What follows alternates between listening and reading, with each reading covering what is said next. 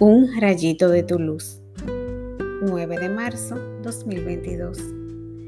Y vio Dios sus obras, su conversión de la mala vida.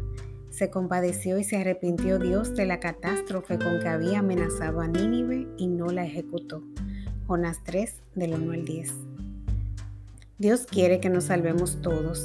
Está pendiente de nuestras buenas obras, de nuestro corazón arrepentido los nivitas creyeron en las palabras de Jonás y cambiaron el curso de su vida, salvando así a la nación completa.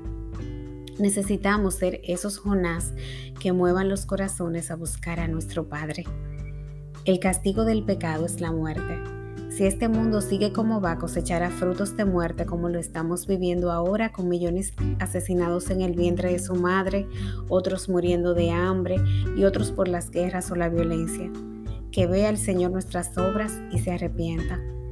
Oremos. Perdona a tu pueblo, Señor. Trátanos conforme a nuestra fe y no como merecen nuestros pecados, pues si llevas cuentas de los delitos, ¿quién podrá resistir? Inculca tu sabiduría en cada corazón para que cada ser humano te encuentre y busque la paz, la verdad y la vida que solo tú puedes dar. Amén.